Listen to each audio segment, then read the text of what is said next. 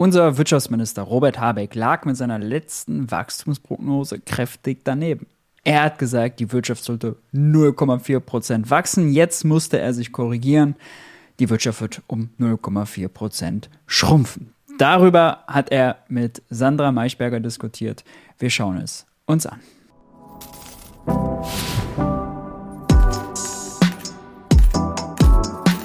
Hi und herzlich willkommen bei Geld für die Welt. Ich bin Maurice und in diesem Video geht es um die neueste Wachstumsprognose für die deutsche Wirtschaft. Robert Habeck hat zuletzt vorgestellt, äh, dieses Jahr geht es um 0,4 Prozent nach unten. Danach soll sich der Wind aber wieder drehen. Etwas mehr als 1 Prozent Wachstum für die kommenden beiden Jahre. Das IWF, der Internationale Währungsfonds, ist ein bisschen skeptischer. Er prophezeit, dieses Jahr geht es 0,5 nach unten, nächstes Jahr nur 0,9 nach oben.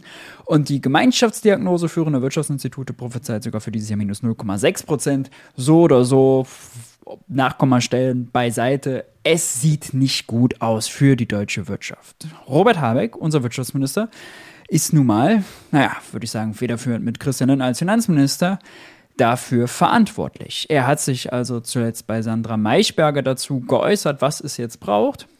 Und die Frage, die im Raum steht, wo sich die Regierung eigentlich permanent verdrückt ist, braucht es nicht ein klassisches Konjunkturprogramm. Während Corona hat Scholz die Bazooka rausgeholt, dann gab es den Doppelwumms. Und scheinbar hat das alles ja nicht gereicht. Der Konsumlaune ist schlecht. Umsätze im Einzelhandel, in der Gastro schlecht. Noch unter dem Vorkrisenniveau 2000 19. Die gesamten Konsumausgaben in Deutschland sind schlecht. Das ist so eine flache Linie, wenn man sich das anguckt. Und bisher haben immer Scholz, Lindner und Habeck gesagt, nee, bloß kein Konjunkturprogramm, das würde ja die Inflation anfeuern. Mittlerweile würde ich sagen, ist die Position nicht mehr ganz zu halten. Bevor wir aber dazu kommen, lasst mich euch noch hinweisen auf den Geld für die Welt Newsletter auf Substack. Hier gibt es regelmäßig exklusive Analysen und Kommentare, beispielsweise hier zuletzt der 7 Milliarden Hammer zur Mehrwertsteuererhöhung bei Gas und Fernwärme. Ganz tolles Vorhaben, was die äh, Ampel da plant, werden wir gleich auch kurz drüber reden. Warum Abschiebungen überlasteten Kommunen nicht helfen und warum es ein Mythos ist, vom allgemeinen Arbeitskräftemangel zu sprechen. Einige wenige dieser Artikel sind hinter einer Paywall, dahinter gelangt man aber schon mit einer Unterstützung von 5 Euro im Monat. Damit unterstützt ihr nicht nur, dass ich dort im Newsletter regelmäßig liefere, sondern natürlich auch hier auf YouTube, was für euch alle kostenfrei ist, mich viel Zeit, Mühe und häufig auch viel Nerven kostet kostet. Also, wenn ihr da unterstützt, mein Dank ist euch sicher. Damit genug der einleitenden Worte. Wir ziehen die Kopfhörer auf und los geht's. Ich würde wahnsinnig gerne zur Bilanz eben des Wirtschaftsministers kommen, der Sie ja eben auch sind, nicht nur Klimaschutz, sondern auch Minister. Es gibt ein Halbjahreszeugnis, das hat ausgestellt der Oppositionsführer im Bundestag, Friedrich Merz. Na, da kann ja nichts Gutes bei rauskommen. Mhm. ah, recht hat er, recht hat er. Herr Habeck, die Bundesrepublik Deutschland fällt in ihrer Verantwortung auf einen der letzten Plätze in der Eurozone, auf einen der letzten Plätze in der OECD zurück. Wir drohen mittlerweile wieder zum kranken Mann Europas zu werden. Und das hat nichts mit den Vorgängerregierungen zu tun. Das hat etwas mit ihrer Wirtschaftspolitik zu tun, sofern überhaupt vorhanden.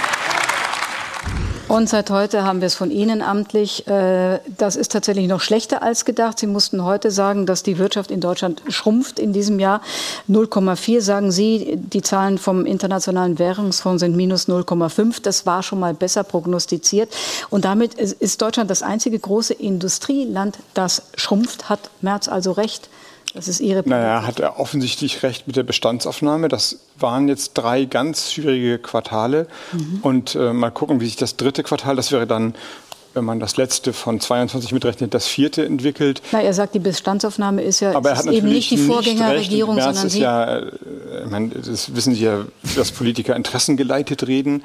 Also wenn der sich hinstellt und sagt, Herr Habeck, alles richtig gemacht, hätte ich niemals hingekriegt und viel besser als Herr Altmaier fresse ich einen Besen. Das mhm. steht sozusagen in seiner Berufsbeschreibung, das darfst du niemals sagen. Ja, aber Sie als Wirtschaftsminister sagen natürlich nur Nein, die Wahrheit und sind möchte, nicht interessensgeleitet. Ich, naja, ich versuche zumindest Okay. Um die richtigen Antworten zu geben, erstmal das Problem aufzufächern, wenn ich das kurz machen darf. Unbedingt. Wir haben eine wirtschaftliche Schwäche ja. in Deutschland, die einige Unternehmen wirklich drückt und wenn wir nicht aufpassen, auch aus dem Markt drücken kann, vor allem die energieintensiven. Mhm.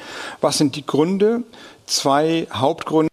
Dazu eine Zahl, die Produktion in der energieintensiven Industrie liegt 20 Prozent unter dem Vorkriegsniveau.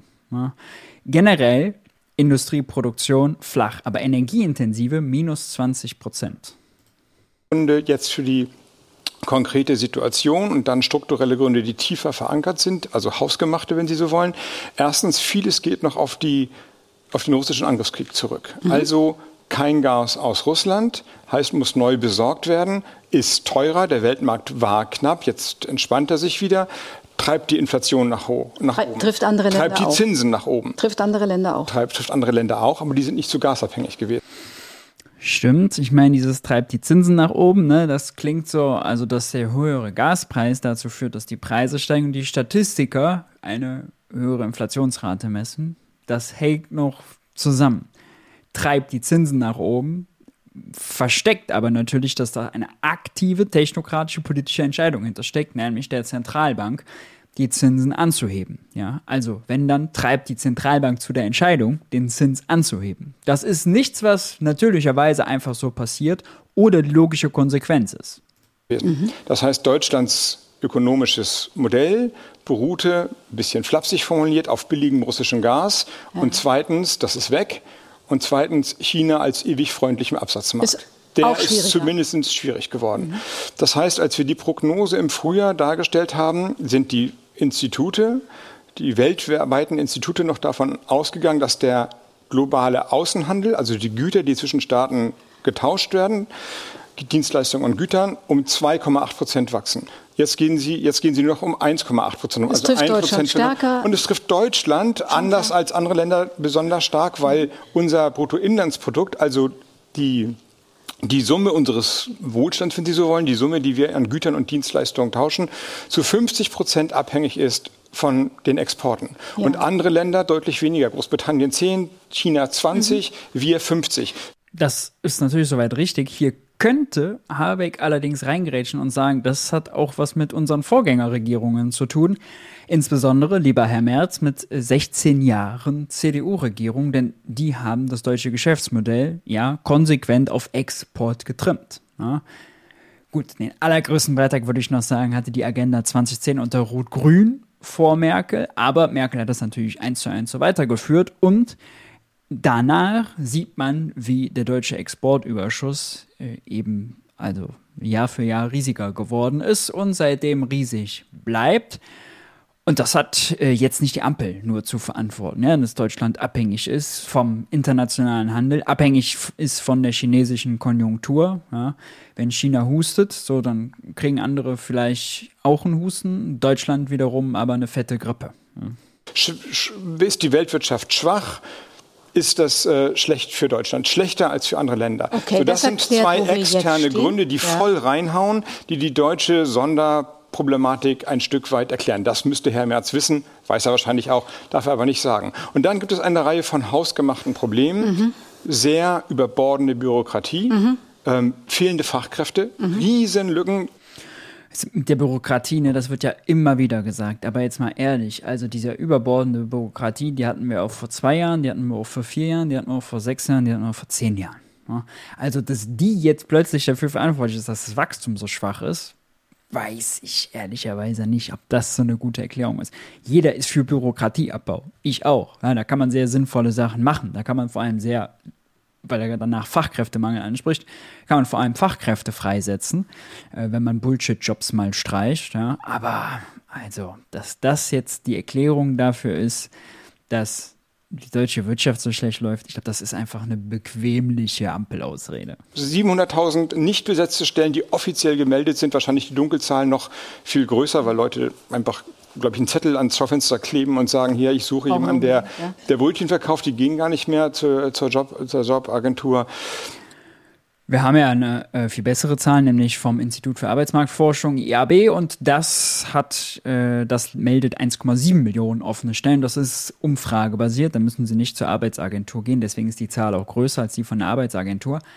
Aber Warum man nicht, trotzdem nicht von einem allgemeinen Arbeitskräftemangel sprechen kann, habe ich hier in diesem Artikel ausführlich aufgeschlüsselt und aufgedröselt. Es gibt noch immer, selbst wenn diese 1,7 Millionen offenen Stellen nimmt, immer deutlich mehr Menschen, die Arbeit suchen, Vollzeit und Teilzeit als offene Stellen. Deutlich, deutlich mehr. Die Zahlen gibt es im Artikel. Verlinke ich euch im Video. Und die haben sich natürlich ich will jetzt nicht sagen, dass Grüne oder SPD oder FDP da komplett unschuldig sind, aber dass wir älter werden, ist keine neue Erkenntnis. Das sieht man biologisch an sich selbst. Und wenn man ein bisschen volkswirtschaftlich im Blick hat, dann hätte man das auch vor zehn Jahren lernen können. Und dann, dann höre ich immer noch von der Union, im Bundestag. Wir brauchen keine Fachkräftezuwanderung. Ja. Das ist der ökonomische Unsinn, was da erzählt wird. Und wenn ich noch ein letztes sagen darf, ich weiß, Sie wollen eine Frage stellen, aber es ist sehr interessant, das einmal auszusprechen.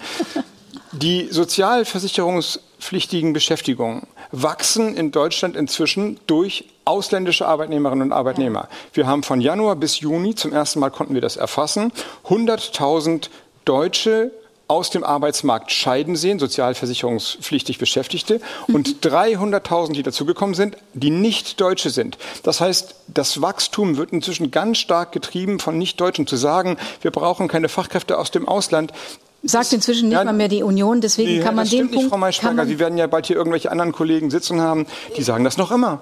Ja. Und, also die, wie die, die Unschuld vom das, Lande. Die meisten das ist sagen, über uns gekommen und die meisten sagen, naja, also Fachkräfte, da können sie sich schon alle noch für begeistern. Die Hetze gilt ja eher gegen die Aufnahme von und Integration von geflüchteten Schutzsuchenden. Ja, die toll ausgebildeten Ärzte aus Indien und so, die wollen sie natürlich alle mit Kussant sagen das nicht mehr tatsächlich, weil sie wissen, dass es die fehlt. Machen wir einfach einen Sprung nach vorne. Das, äh, der Economist, das ist ein äh, britisches Magazin, hat vor einiger Zeit diesen schönen Titel gemacht, ähm, wird Deutschland wieder der kranke Mann Europas. Wir machen es einfach mal nach vorne gedreht. Wann ist denn Deutschland dann nicht mehr der kranke Mann Europas? Weil die Situation in China wird ja so schnell sich nicht verändern. Der Krieg in der Ukraine ist nicht gelöst. Wir kriegen jetzt einen Krieg im Nahen Osten. Das wird sich vielleicht auf die Ölpreise ich finde das auch so komplett übertrieben. Ja? Deutschland ist die größte Volkswirtschaft in der Eurozone. Die lief in den letzten zehn Jahren besser als die anderen Länder in der Eurozone. Jetzt hat Deutschland, ist natürlich von dieser, wie Robert Habeck richtig erklärt hat, Gaskrise überproportional stark betroffen, weil wir überproportional viel Gas im Vergleich zu den anderen aus Russland bezogen haben. So, da jetzt irgendwie so eine Megakrise draus zu machen, kranker Mann Europas, ja, also bei allen schlechten Daten, als wäre es für die anderen alles, also Jubeltrubel, Heiterkeit. Das ist halt Quatsch. Also noch sehr stark auswirken, auf jeden Fall. Vor allem, wenn man bedenken muss, dass ja Corona überall zu einem Wirtschaftseinbruch geführt hat. Ja? Und ähm, 2022 auch ein Wirtschaftseinbruch war in verschiedenen Ländern und 23 damit auch ein Basiseffekt. Ja, man vergleicht jetzt ja die wird die, das Bruttoinlandsprodukt, die Wirtschaftsleistung in diesem Jahr mit der eingebrochenen aus dem letzten Jahr. Das heißt, allein die relative Zahl, wie sehr verändert sich das dieses Jahr im Vergleich zu anderen Ländern, müsste man theoretisch alle Basiseffekte 22 und 20 mit einrechnen. Dann wäre es seriös.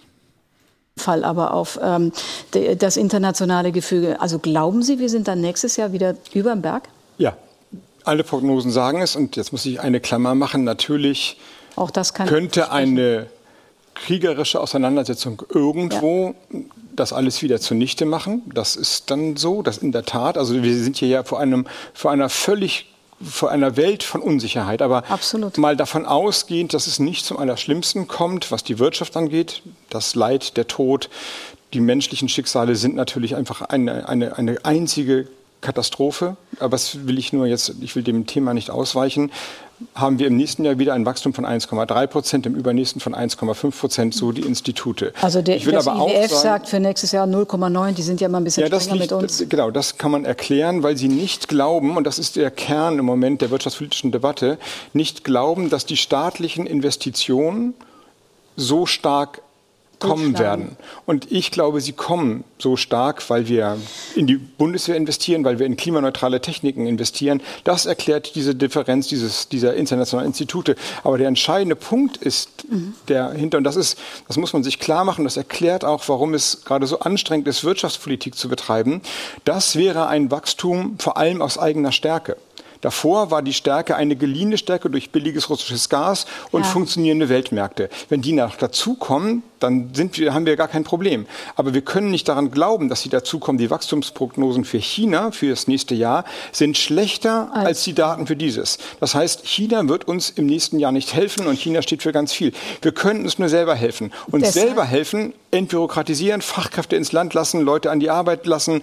Äh, das, das ist eine neue, eine neue Ansage. Wir müssen aus eigener Kraft den Aufschwung schaffen. Und Interessant zu all den Ausführungen ist, wenn man sich die letzte Pressemitteilung vom Statistischen Bundesamt mal dazu anschaut. Da gibt es nämlich die ausführlichen Ergebnisse zur Wirtschaftsleistung jetzt im zweiten Quartal 23. Ja. Und da ist Folgendes ganz interessant, nämlich hier Konsumausgaben im Vorjahresvergleich deutlich im Minus. Im privaten Konsum wirkte sich dies besonders bei niedrigeren Ausgaben für Nahrungsmittel und Getränke sowie für Beherbergungs- und Gaststättendienstleistungen aus. Sprich, die Leute sind weniger rausgegangen, haben weniger für Lebensmittel ausgegeben. Äh, das ist natürlich bitter. Und obendrauf kommt, die staatlichen Konsumausgaben gingen noch stärker zurück, und zwar um 3,1 Prozent. Ursache hierfür waren die deutlich niedrigen Ausgaben des Staates im Zusammenhang mit der Corona-Pandemie. Hierbei handelte es sich um einen Vorjahreszeitraum, vor allem um Ausgleichszahlungen für freie Bettenkapazitäten in Krankenhäusern sowie um Ausgaben für Corona-Testungen. Ja, und muss man ehrlicherweise sagen, das hat die Wirtschaft damals angekurbelt. Und weil das jetzt nicht mehr stattfindet, weil Christian Lindner auch im nächsten Jahr ja die staatlichen Ausgaben nochmal um 30 Milliarden Euro senken wird, wird das die Wirtschaft zusätzlich belasten. Ja? Und also der ganze Optimismus, der ganze Optimismus fürs nächste Jahr, ne, den kann ich ehrlicherweise nicht teilen. Lebensmittelpreise sind weiterhin hoch. Eine Mehrwertsteuersenkung bei Grundnahrungsmitteln da sagt die Regierung, sorry, nicht mit mir. Dafür erhöht sie aber die Mehrwertsteuer auf Gas und Fernwärme. Das macht 7 Milliarden Euro Steuererhöhung aus. Sie selbst sagt immer nur 2,1 Milliarden. Warum? Nun ja, weil ohnehin nur die Steuersenkung bis zum Frühjahr, bis zu Ende März 24 geplant war, im Haushalt eingerechnet war. Und deswegen, das zieht sie jetzt vor auf den Jahreswechsel und dann sagt sie, das sind ja nur 2,1 Milliarden Steuererhöhung, was haushalterisch stimmt. Aber für die Leute ist, was im Haushalt geplant war, nicht der entscheidende Vergleich. Für die Haushalte ist der entscheidende Vergleich, dieses Jahr 23 haben sie durch die Mehrwertsteuersenkung 7 Milliarden gespart. Die fallen nächstes Jahr weg, also müssen sie 7 Milliarden mehr zahlen. Vielleicht ein kleines bisschen weniger, wenn die Energiepreise runterkommen. Ja, aber ob es jetzt 6,5, 7, 5,8, was auch immer sind, eine fette Steuererhöhung. So, und diese, nehmen wir an, 7 Milliarden, haben die Leute weniger im Geldbeutel. Wenn sie die weniger im Geldbeutel haben, können sie die nicht zum Friseur, zu Bäcker Lutze und zu sonst wem tragen. Und das ist schlecht für die Wirtschaft. Gleiches in der Gastronomie. Ja, wir haben hier eben gesehen, Konsumausgaben in, bei Gaststätten, Dienstleistungen. Schlecht. Ja, in der Gastro wird es bald so sein, dass Speisen, die man vor Ort verzehrt, auch wieder wahrscheinlich mit 19% statt mit 7% besteuert werden. Das sind 3,4 Milliarden Euro Steuererhöhung. Und auch die beschweren den privaten Konsum. Ja, der private Konsum lahmt. Da kann man, ja, wir können viel über Industriestrompreis reden, ja, über wettbewerbsfähige Strompreise für die Industrie. Alles schön und gut. Wir können auch viel darüber reden, Bürokratieabbau. Wir können auch viel über Fachkräftemangel reden. Wir können auch viel über die Baukrise reden. Ja. Nur, wir müssen auch über den Konsum reden. Wir haben ein ganz klassisches Nachfrageproblem in Deutschland. Neben den hohen Zinsen und den schleppenden Exporten ja, haben wir einfach ein Nachfrageproblem. Und ein Nachfrageproblem löst man ökonomisch mit einem Konjunkturprogramm. Gibt den Leuten mehr Geld in die Geldbeutel, dann geben sie es auch aus, dann gibt es auch Schwung in der Wirtschaft. Bisher hat sich Robert Habeck sogar dem immer versperrt, weil er da Christian Lindner und Olaf Scholz folgt, weil er sagt, oh Gott, wenn die Leute jetzt mehr konsumieren, dann treibt das ja die Inflation. Was völlig falsch ist, denn die Inflation ist ja nicht durch zu viel Nachfrage gekommen, sondern durch zu wenig bzw. zu teures Energie Angebot. Das ist was ganz anderes. Das ist auch eine andere Form von Wirtschaftspolitik. Wir müssen in der Binnennachfrage stärker werden. Wir müssen die Leute in Deutschland in Konsumlaume bringen. Wir müssen ihnen genug Geld geben, dass sie es ausgeben können. Der Staat muss Investitionsmöglichkeiten schaffen. Der Staat muss Bürgschaften es ist alles, es ist und alles, so weiter. Es ist alles Davor hat man Muss sich zurückgelehnt und, und gesagt, naja, das Gas kommt schon aus Russland. Alles ein Muss und alles Oh, das ist interessant. Das ist jetzt das erste Mal, dass er das tatsächlich so zugibt, ja, dass die Binnennachfrage angekurbelt werden muss, dass die Konsumlaune zu schlecht ist, was offensichtlich ist, und dass die Leute mehr Geld im Portemonnaie brauchen. Nur, lieber Habeck, also mit den erwähnten Steuererhöhungen. 7 Milliarden Gas und Fernwärme, 3 Milliarden Gastro, 10 Milliarden Steuererhöhungen für die Leute. Da klappt das nicht. Ja. Und auch die Mindestlohnerhöhung soll ja spärlich ausfallen. 3, noch was Prozent von 12 Euro auf 12,41 Euro. Auch da wird kein großer Konsumeffekt herkommen. Wo also soll der herkommen? Ja. Es braucht ein klassisches Konjunkturprogramm. Alles andere ist also die Realität nicht anerkennen und sich die wirtschaftliche Lage schönreden und dass sich das Wachstum herbeiwünschen. Ja. Selbst dieses Wachstumschancenprogramm von Christian Lindner, ja, diese 7 Milliarden Steuersenkung für die Unternehmen, haben die Ökonomen ausgerechnet, das macht am realen Bruttoinlandsprodukt ganze 0,07 Prozent aus nächstes Jahr. Ey, Mega der Wachstumsbeitrag natürlich. Dafür lohnt sich das ganze Bohai. Nee, lohnt sich eben nicht. Es braucht ein klassisches Konjunkturprogramm. Und wie kann das aussehen? Also, die Mehrwertsteuererhöhungen bei Gastro und bei Gas und Fernwärme, die sollte man erstmal lassen. Das ist Quatsch. Damit hat man schon mal 10 Milliarden mehr im Portemonnaie der Leute. Und dann sollte man die Mehrwertsteuer auf Grundnahrungsmittel zum Beispiel streichen. Hat man 12 Milliarden mehr im Portemonnaie der Leute. So, und von da aus kann man über viele neue Ideen sprechen. Ja, man kann meinetwegen auch noch die Mehrwertsteuer auf Bahnfahrten streichen, auf ICE-Fahrten, 7% im Moment, erlaubt sogar das EU-Recht. Wir wollen, dass die Leute mehr Bahn fahren, also warum nicht? Ja, auch das wäre nochmal ein Milliardenbetrag, den die Leute am Ende mehr im Geldbeutel haben, um ihn dann auszugeben. Außerdem können wir sehr gerne die Stromsteuer beispielsweise senken. Strom muss ja attraktiver werden. Neben dem Industriestrompreis, der der Industrie hilft, könnte man so, wenn man die aufs europäische Minimum senkt, auch alle privaten Haushalte entlasten. Gibt viele Ideen, dann kommt man allerdings sehr schnell an die Grenze der Schuldenbremse. Die erlaubt das leider nicht. Die steht gerade solchen Ausgaben im Weg. Investitionen kann man noch so drumherum mogeln, ja, wie zum Beispiel jetzt einfach das Eigenkapital bei der Bahn erhöhen, so dann kann die Milliarden in die Schiene investieren. Das geht, hilft ja auch. Aber gerade für so ein klassisches antizyklisches Ko Konjunkturprogramm, hm, schwierig. Es gäbe allerdings eine Hilfe. Und zwar könnte die Bundesregierung, das geht auch einfach gesetzlich, braucht man die CDU nicht, keine Zweidrittelmehrheit, die Konjunkturkomponente ändern. Das ist der Teil der Schuldenbremse, der sagt, ah, wenn die Wirtschaft schlecht läuft, darfst du so und so viel mehr ausgeben. Die Berechnungslogik dahinter äh, ist so, dass und technisch gesprochen, wenn die Wirtschaft in der Vergangenheit schlecht lief, man immer annimmt, dass sie auch in der Zukunft nicht viel besser laufen kann, also das Wachstumspotenzial gering ist und entsprechend man noch nicht mehr Geld ausgeben darf. Daran könnte man drehen und hätte man schnell sicherlich mal 10, 15 Milliarden beisammen, um konsumfreundliche Mehrwertsteuersenkungen beispielsweise durchzusetzen. Ja. Was haltet ihr von der ganzen Debatte? Welche Maßnahmen meint ihr müssen unbedingt in so ein Konjunkturprogramm rein? Schreibt es mir gerne unten in die Kommentare. Lasst uns dort fleißig diskutieren. Ansonsten, wenn euch das Video gefallen hat, Like da lassen, Abo da lassen, Glocke aktivieren, kein Video zu verpassen. Den Link zum Newsletter und dem Artikel Mythos Arbeitskräftemangel gibt es unter diesem Video.